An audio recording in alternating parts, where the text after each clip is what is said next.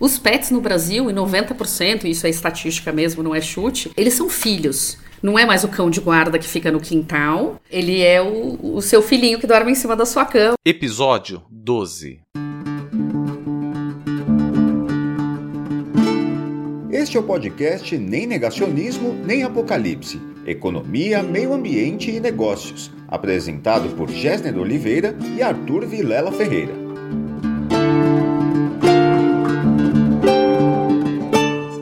Eu sou Danilo Barba e é uma honra participar dessa conversa com os autores Gessner Oliveira e Arthur Vilela Ferreira. Ambos têm currículos extensos. Gessner é PhD em Economia pela Universidade da Califórnia, foi presidente do CAD, o Conselho Administrativo de Defesa Econômica, presidente da Sabesp e é professor da Fundação Getúlio Vargas, a FGV, além de sócio da Go Associados. Arthur é administrador de empresas, sócio fundador da empresa Global Forest Bond e pesquisador da FGV. Gessner, Arthur, obrigado pela presença.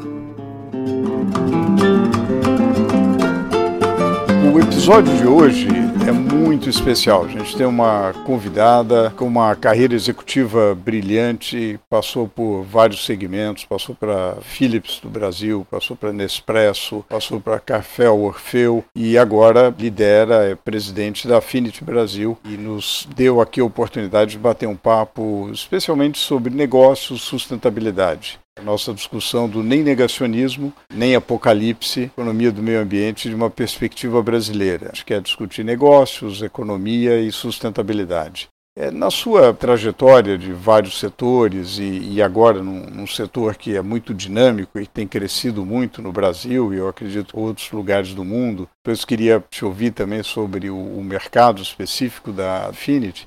Como que foi essa mudança? Como que você percebeu nos diversos setores e na sua experiência pessoal essa maior importância dos temas de ESG? Aquilo que era sustentabilidade, etc., agora tem uma sigla muito forte, muito comentada, falada. Como que você vivenciou e percebeu isso? Bom, Jéssica, primeiro é um prazer estar aqui. Obrigada pelo convite. Sou fã aí do canal. Agora é uma honra poder participar. Eu acho que a mudança vem acontecendo de forma gradual, mas eu considero significativa. Acho que a gente passou por um momento no passado em que acho que a sigla nem existia, existia uma preocupação talvez ainda ambiental, que é mais antiga. Mais recentemente acho que foi agregada a sigla completa, que eu acho que traz aí primeiro transparência para o público. Então muitas empresas tinham ações, às vezes preocupadas até mais com legislação, preocupadas às vezes com segurança de funcionário, é, mas não necessariamente com o escopo completo, com, com pilares mais amplos, pensando aí na questão social, ambiental e de governança. Acho que essa questão de visibilidade para o público mudou muito. Né? Eu me lembro de empresas que eu passei que às vezes tinham receio de divulgar iniciativas ou de se comprometer com metas. E hoje é uma obrigação mínima você ter métricas, metas de longo prazo e dar visibilidade no andamento e na performance que você tem, o que você está atingindo e quais são os seus planos. Então, acho que isso é uma mudança drástica e super positiva. E eu acho que um terceiro ponto é a questão de compromisso e envolvimento de todos na companhia. Então, no passado, talvez tivesse lá uma, um departamento que cuidasse de um assunto ali ambiental, um departamento que cuidasse ali o RH enquanto a pessoa está dentro da empresa. E hoje não, hoje estão todos os colaboradores, fornecedores, parceiros, está todo mundo envolvido em ESG, porque todo mundo faz parte, todo mundo tem impacto, todo mundo tem a responsabilidade. Então, eu, eu acho que essa mudança contribuiu muito para acelerar as iniciativas, as ações e os resultados porque as empresas perceberam, né? Acho que tem N estudos, N divulgações, que realmente o benefício é quantitativo, é qualitativo e é uma questão de sobrevivência. Seja sobrevivência como imagem, seja sobrevivência com credibilidade, com proximidade com o público. Eu digo que hoje ESG, o mais bacana é que ele acontece de dentro para fora, mas ele também acontece de fora para dentro. O consumidor demanda, o fornecedor demanda, o parceiro demanda. E você também tem essa obrigação e responsabilidade de demandar, de contribuir e de fazer. Então, acho que essa via das, de duas mãos, assim, tem enriquecido muito o tema e tem acelerado para que as ações aconteçam aí com efetividade e velocidade, porque a gente precisa, né, Jéssica? Você tem uma experiência bastante diversa, cargos de liderança em empresas da área química, duas empresas na área de commodities de café, depois uma empresa na área de tecnologia e agora está na Affinity Pet Care. Como que você vê essas questões ambientais e sociais de governança nas diferentes indústrias que você já trabalhou? Então, falando talvez até dos momentos, acho que no passado nessas companhias o foco era muito no core menor. Então a empresa química se preocupava em não causar um impacto do produto usado. No café, né, você tem a agricultura, que também tinha uma questão responsável, é, de uso responsável dos EPIs e agrotóxicos e etc. E hoje a gente vê essa transformação de, em todos os segmentos de ampliar, de ter uma preocupação não só com os riscos ambientais ou com o funcionário durante o horário de trabalho, mas, por exemplo, né, empresas que eram super duras por onde eu passei, alemães e tal, hoje preocupados com a saúde mental dos colaboradores. Sabem qual é o impacto de um burnout, seja para o indivíduo, seja para a empresa. As empresas de café antes olhavam só para a agricultura. Hoje elas estão olhando, poxa, qual é o descarte que está fazendo na minha embalagem? Como o meu ponto de venda vai consumir materiais que depois eu vou jogar no lixo, sendo que eu alego uma empresa ecologicamente responsável. Então, em todos os segmentos, acho que ele tem em comum essa ampliação da cadeia. O que eu acho que elas também têm em comum, e aí no pilar principalmente social, é, eu acho que é o crescimento e o fortalecimento da questão de diversidade. Acho que todas por onde eu passei, posso arriscar dizer que até a empresa que eu estou hoje talvez ainda estejam muito longe do conceito ideal de diversidade, seja em contratação, seja em carreira, seja em liderança, seja falando do quesito mulher, seja falando do quesito negros, mas todas têm isso na pauta. Então isso eu acho que é super relevante, super importante. E aí, de novo, passando por pessoas, passando por recursos, passando por materiais, é, zero desperdício, uso responsável de água e todos envolvidos nesse compromisso. E para mim, acho que uma das coisas muito interessantes, principalmente talvez das empresas de consumo por onde eu passei, é um link muito forte de ESG com o propósito da companhia. Então, por exemplo, hoje estou numa indústria de pet food, então a gente faz ração para cachorro e gato, e, e o nosso compromisso é levar bem bem-estar para o cachorrinho e gato. E o bem-estar vai além da alimentação. Então a gente tem a obrigação de fomentar outras práticas, seja de ida no veterinário, seja de, de exercícios físicos, seja de cuidado com a saúde mental do seu pet, porque é um filhinho que pode estar depressivo durante a pandemia. E, e isso é nossa responsabilidade como indústria de pet care, e não mais só a ração. Eu tenho muito orgulho de ver essas empresas evoluindo no conceito, e acho que todos os segmentos também de positivo abriram o horizonte, não só para focar no segmento que ela atua e o impacto que ela causa, mas que toda a cadeia dela causa, todos os fornecedores podem causar, com quem eu me associo, com quem eu trabalho. É, de novo, o SG está na pauta de 100% das pessoas hoje da companhia. Isso eu acho que é, é muito legal. E Amanda, na questão justamente da diversidade e inclusão, a Affinity atua em vários países. Você diria que, no caso do Brasil, há peculiaridades, a gente está um pouco mais avançado, um pouco mais atrasado. Do ponto de vista da representatividade da população negra, da representatividade da mulher, você acha que há mais obstáculos, menos obstáculos? Como é que você vê essas diferenças? Então, acho que o Brasil está talvez ainda engatinhando comparando com países europeus, né? Os Estados Unidos talvez tenham um problema um pouco diferente do nosso, estrutural, é uma conversa longa. Mas vou comparar principalmente com a Europa, que a Affinity é uma empresa espanhola, né, de sede na Espanha. E eu acho que o Brasil ainda está alguns anos atrás do que, do que a Europa em geral passou, em termos de mulheres na liderança, em termos de carreira para as mulheres. Mas está evoluindo muito. Então, eu que estou aí no mercado nos últimos 25 anos, vejo uma, assim, mudança drástica para o bem, que eu acho que é super positivo, uma evolução nítida, é, de respeito, de apoio, de compreensão. Sempre brinco que é muito difícil você calçar um sapato que você não conhece. Você sentir uma dor que você nem imagina o que poderia ser. E, esse é o papo um pouco com os homens, quando a gente fala em mulheres. Talvez esse é o papo um pouco com os negros, quando falam comigo, né? São dores e, e experiências. A gente não sentiu. Então, eu acho que o Brasil está evoluindo muito em termos de empatia, de tentar entender esses outros sapatos e essas dores, de tentar equilibrar e talvez, em momentos transitórios, criar cotas, é, forçar um pouco algumas situações, seja colocando, poxa, num recrutamento, eu quero contratar a pessoa mais competente, mas eu quero, no mínimo, uma mulher, um negro e um homem no processo seletivo, se eu vou ter três finalistas. Eu acho que essas regras que o próprio ESG vem fomentando ajudam a acelerar o que a gente está hoje em relação à Europa em termos de, talvez, de diversidade, de, de autonomia. E tem muito da autopercepção também, Gessner. Eu faço, falo que, seja no tema mulheres, seja no, mulher, no, no, tema negros, né, assim, não é só o nosso redor que tem que mudar, a gente tem que mudar. Me lembro a primeira vez que um headhunter me ligou, me convidando para participar de um processo para ser CEO, eu falei para ele, não, eu sou, já sou mais velha, eu sou mãe, não é para mim. Então a gente tem alguns paradigmas dentro da gente, a gente tem algumas coisas a desenvolver, e eu acho que essa discussão, essa pauta, esse envolvimento, o encorajamento, por exemplo, de pessoas como eu, que talvez já passei, superei algumas coisas, já vivi outras, de você poder apoiar, de você poder inspirar a nova geração. Está fazendo com que a gente acelere, sim, mas ainda muito longe do que é o cenário europeu. Eu acho que o tema de equidade mesmo, acho que lá eles nem precisam falar em diversidade, né? Eles já são iguais, é, e, e, na maioria dos casos, na maioria das empresas, principalmente empresas europeias. A gente ainda está na trajetória, mas acho que é uma trajetória super positiva, porque já tem uma compreensão do desafio, já tem uma compreensão das diferenças e tá na gente, tá nas pequenas coisas, tá na hora que você escreve um job description para uma vaga que você ali já está restringindo a experiência,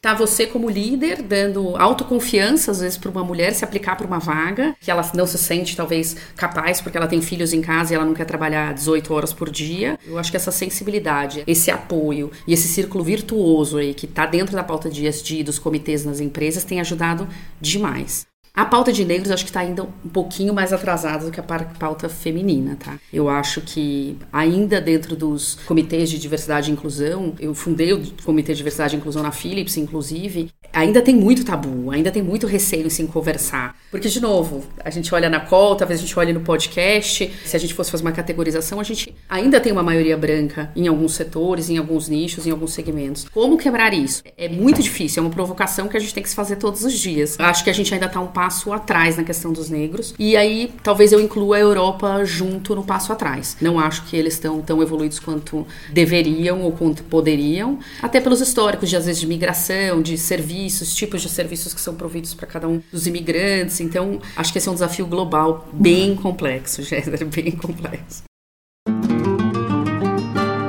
Você deu um panorama agora sobre como você vê essas questões no mundo. E como é que está a aplicação disso hoje na Affinity? Pegando esse seu histórico positivo de implementar comitê de diversidade na Philips, como é que está agora na sua experiência com a Affinity? A Affinity é uma empresa de origem brasileira, né? Ela foi fundada por uma família, são europeus, e como conceito eles nunca tiveram prejuízo. Então a gente uma vez teve essa conversa no board, né? Quando a gente puxou o assunto, e na cabeça deles não existe preconceito. E tá tudo bem. Se for negro, pardo, LGBT, tudo vai ser contratado e tá tudo bem. E a gente tentou expor um pouco a questão como às vezes o candidato nem chega se a gente não for atrás dele. Porque ele talvez veja aquele, né, a fotinho lá dos, do, board members, etc. Ele já, talvez ele nem se aplique para uma vaga que ele seria totalmente qualificado. Então a gente está discutindo como dar esse próximo passo, criando comitês oficiais, eu acho que eles são necessários, trazendo para discussão as pessoas que estão dentro da companhia, porque sim, tem pessoas negras, tem bastante mulheres. Acho que eu sou a primeira mulher presidente da companhia, acho que já é uma quebra de paradigma. Mas, por exemplo, eu entro nas fábricas, as fábricas são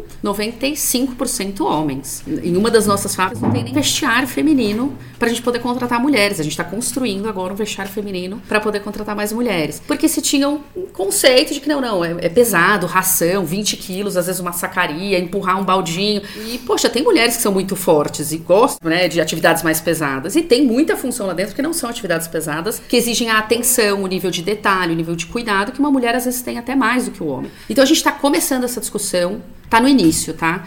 É, e de novo, é uma jornada que você tem que trazer todo mundo junto com você, porque não é uma coisa que você faz top-down. Eu acho que é uma coisa que você tem que envolver, engajar e construir a 4, 10, 20 mãos para poder evoluir. A gente está começando a mensurar em termos raciais, em termos de sexo, está adaptando os sistemas para conseguir as pessoas se autodeclararem, né? Como elas se definem.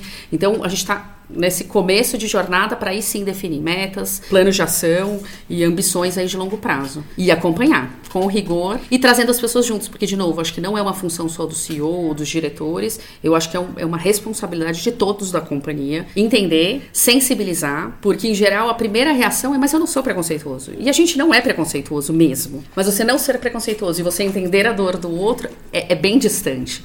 Então a gente está nesse momento de vamos entender a dor do outro para esticar a mão e trazer ele mais perto. Porque talvez a gente não seja preconceituoso, mas sem querer a gente está afastando. Então a gente está no início de uma jornada longa, mas muito positiva, muito feliz. Eu acredito demais nela. Amanda, eu percebo assim, um grande entusiasmo seu pelo mercado no qual você atua. Se pudesse contar um pouquinho sobre a Affinity Pet Care Brasil, como é que está andando o mercado, o que, que a pandemia fez com esse mercado, como é que você está vendo pós-pandemia? Você percebe algo muito novo ou aceleração de tendências que já, já existiam? Como é que você está vendo esse cenário? O mercado de pet é maravilhoso. Eu na Philips trabalhei também com o mercado de bebês, né, de chupetas mamadeiras, que era a marca Avent. E tô faço um paralelo muito próximo com o mercado de pet. É como trabalhar com bebês, porque os pets no Brasil, em 90%, isso é estatística mesmo, não é chute, eles são filhos. Não é mais o cão de guarda que fica no quintal, ele é o, o seu filhinho que dorme em cima da sua cama, no pé da sua cama. Né? Aliás, Amanda, você me falou isso uma vez, eu, eu achei interessantíssimo, você usou a expressão taxa de humanização do, do pet. Isso é algo muito brasileiro, isso é uma tendência mundial. Conta um pouquinho pra gente desse. É uma tendência mundial, mas aqui ela é bem maior em termos de penetração. A gente vê principalmente Europa, assim, tem muito gato lá, a tendência maior é para gato, com um apego menor, mas sim com proximidade, dormem dentro de casa, etc. Mas tem um, uma coisa de liberdade, de que não, ele é um animal. E no Brasil talvez seja um dos países mais fortes de humanização mesmo do comportamento, do que você quer para o seu pet, inclusive de, de formas de alimentar. Então, para um europeu, você dá sempre a mesma ração para você ter consistência na alimentação, porque ele é um animal. Para o brasileiro, você quer variar a ração, porque tadinho, ele vai enjoar do sabor. Então, eu quero dar um gostinho novo cada dia. Aí a gente está em casa, ele faz uma carinha de coitado, eu quero dar um, um brinquedinho novo, eu quero dar um, um biscoitinho diferente. Então, o grau de humanização no Brasil é muito mais alto do que na grande maioria dos países, porque nós somos calorosos, né? Eu acho que é muito positivo. E a população vem crescendo, né, de pets, de cães e gatos. E a pandemia acelerou isso. Então, Jéssica, voltando um pouquinho para tua outra questão, com a pandemia, muitas famílias se viram ou ou indivíduos se viram solitários e arrumaram um pet, ou casais se viram enlouquecendo trabalhando em home office só os dois e arrumaram um pet, ou mães como eu se viram precisando de assunto e entretenimento para as crianças e arrumaram um pet. Então a população de pets cresceu demais durante a pandemia, que é um fator super positivo. A população de gatos tem crescido muito, principalmente nos centros urbanos. E aí talvez um pouco mais relacionado a jovens, jovens casais que moram sozinhos e gostam de um animal com um pouco mais de independência. Então gatos tem sido também uma novidade aí desde o começo da pandemia, que talvez dê um pouco menos de trabalho do que o cachorrinho, mas são filhos iguais.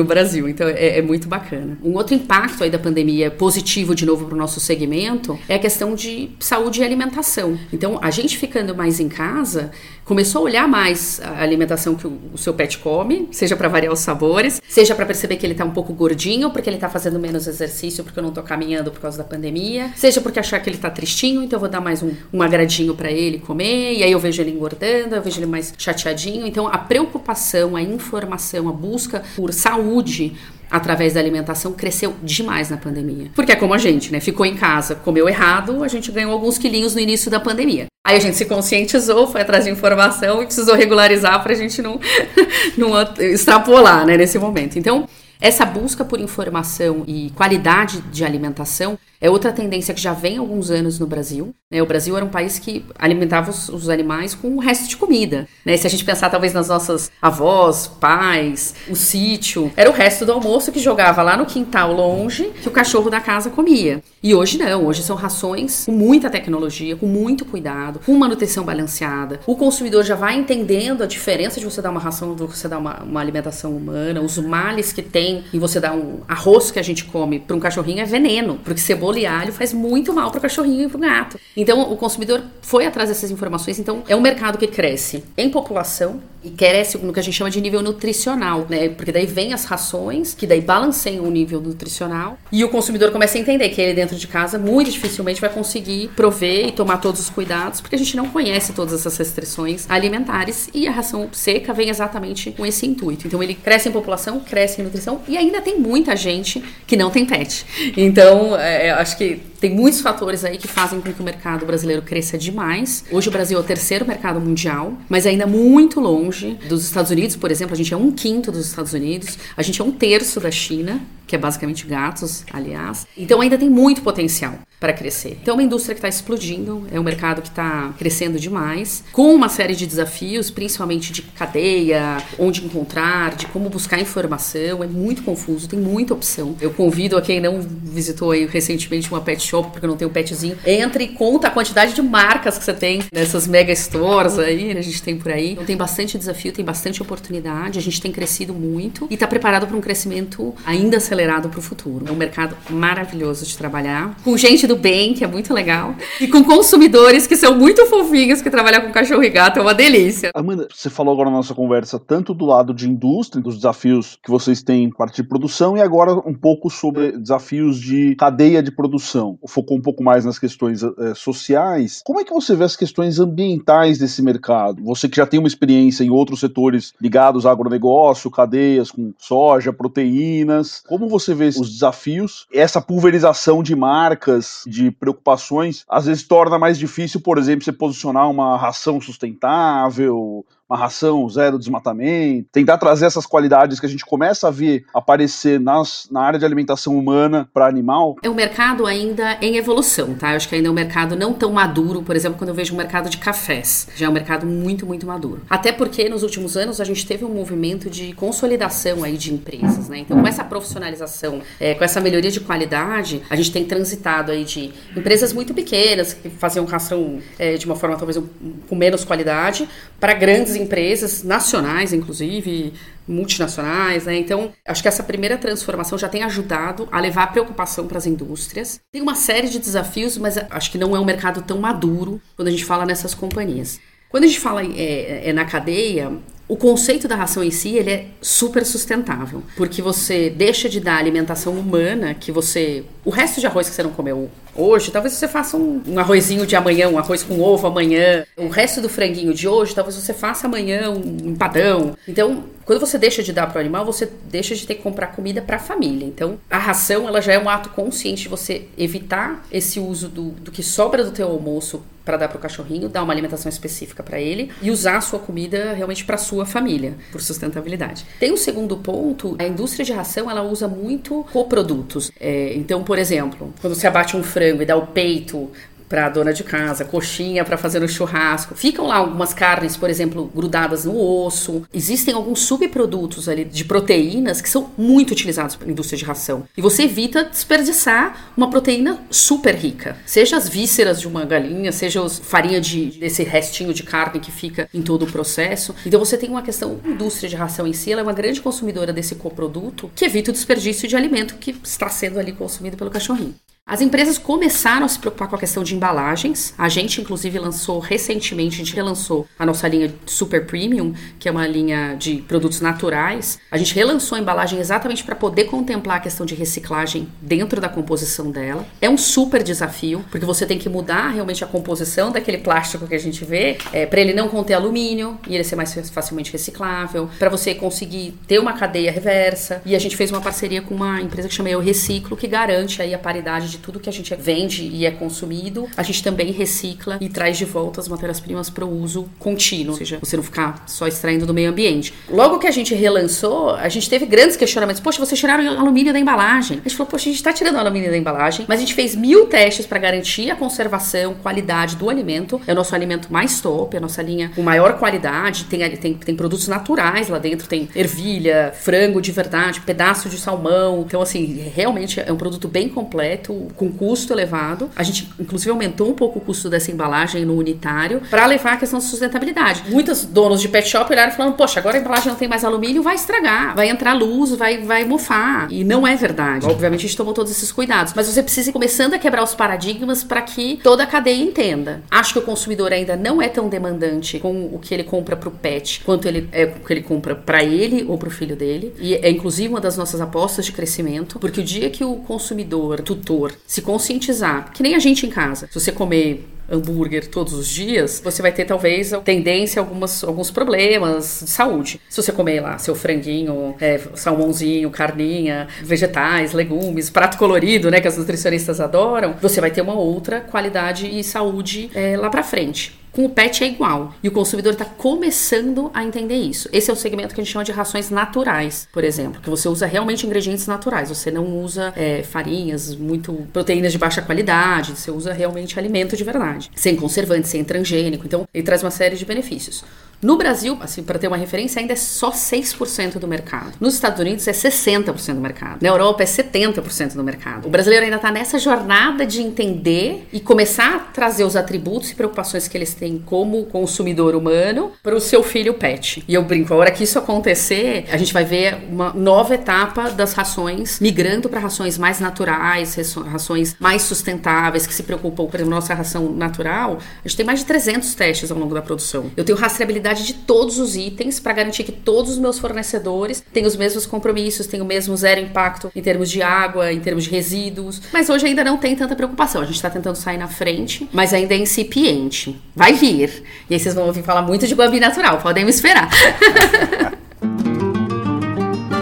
Amanda, em termos assim, de grandes metas, as principais metas associadas à sustentabilidade. Você destacaria o principal ou as três principais? Quais são as grandes metas para 2030, 2050? Olha, eu diria que o, o, primeiro ponto, eu acho que é a ampliação dessa questão da preocupação de vários pontos de sustentabilidade em todas as nossas linhas de produto, independente são as linhas mais econômicas ou as linhas super premium. Porque, de novo, se é um compromisso nosso como companhia, eu não posso colocar só no meu produto mais premium, eu tenho que colocar em todas as minhas linhas. Então a gente vai começar uma jornada é, e obviamente é uma equação super difícil em termos de custo e cadeia para conseguir, mas a gente tem esse compromisso de a longo prazo ter todas as nossas linhas com esse compromisso de sustentabilidade, rastreabilidade de fornecedor, zero desperdício em todas as linhas, em todo o ciclo, embalagens sustentáveis, uma jornada que a gente está começando. Então a gente já conseguiu é, zerar todos os, os, efluentes e todos os impactos que a gente tem negativos estão, já estão compromissos. Então a gente tem duas fábricas hoje hoje que já estão adequadas, mas sempre tem melhoria, né, Jéssica? Principalmente em otimização e menor uso de recursos, que você faz bem para o ambiente e bem para o custo, bem para a rentabilidade. Então eu falo que todo mundo ganha, né? Então a gente começou alguns projetos para tentar encontrar energias alternativas, é, fontes alternativas de água, às vezes a gente está procurando poços na região, é, parceiros, às vezes, para você ajudar a comunidade no entorno que consiga fazer isso com a gente. Então, acho que essa cadeia energética, até porque a gente vai ver ainda muita mudança, né? E talvez muito racionamento aí pelo futuro. Então a gente tem que pensar em uma equação tanto de contribuir quanto de sustentabilidade em termos de sobrevivência. Eu acho que é, é uma das prioridades. E talvez eu adicionaria um terceiro ponto, que para mim tem uma parte de sustentabilidade ambiental, mas tem uma parte de sustentabilidade de negócio também. E a gente tem uma cadeia na indústria de pet food que é muito longa. Ainda não é um mercado consolidado e profissionalizado.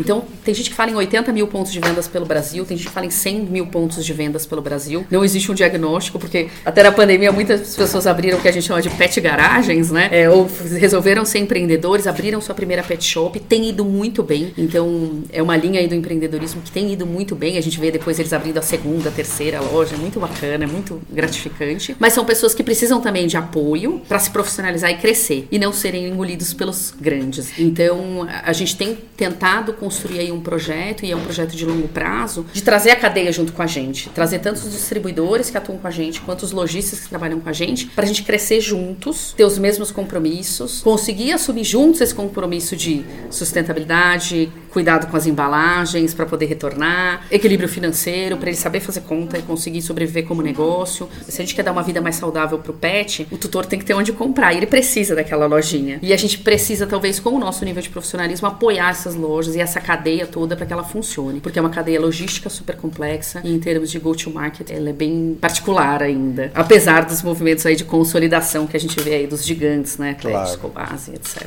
É, olha, Amanda, nossa vontade é abusar ainda mais da sua agenda, mas a gente já abusou em demasia. O que mais me chama a atenção é o seu entusiasmo e a maneira assim que você transmite as ideias, a sua experiência. Eu queria te parabenizar por isso e dizer que a gente vai compartilhar esse podcast, além de muita gente. O Arthur e eu e iniciamos com um grupo um curso de economia do meio ambiente. É um curso na Fundação Getúlio Vargas. Esse podcast certamente vai ser muito útil para as discussões e para um depoimento de uma executiva tão bem sucedida e que tem tanta experiência interessante para compartilhar conosco. Muito obrigado, Amanda. O debate vai continuar em torno de tantas questões que você trouxe para nós. Eu que agradeço, Jéssica. Foi um prazer enorme. Obrigada por todas as inspirações que vocês sempre nos trazem também nos podcasts e provocações, que eu acho que são muito importantes. É sempre à disposição. E desejo aí sucesso para o curso e para todos que estão nos ouvindo.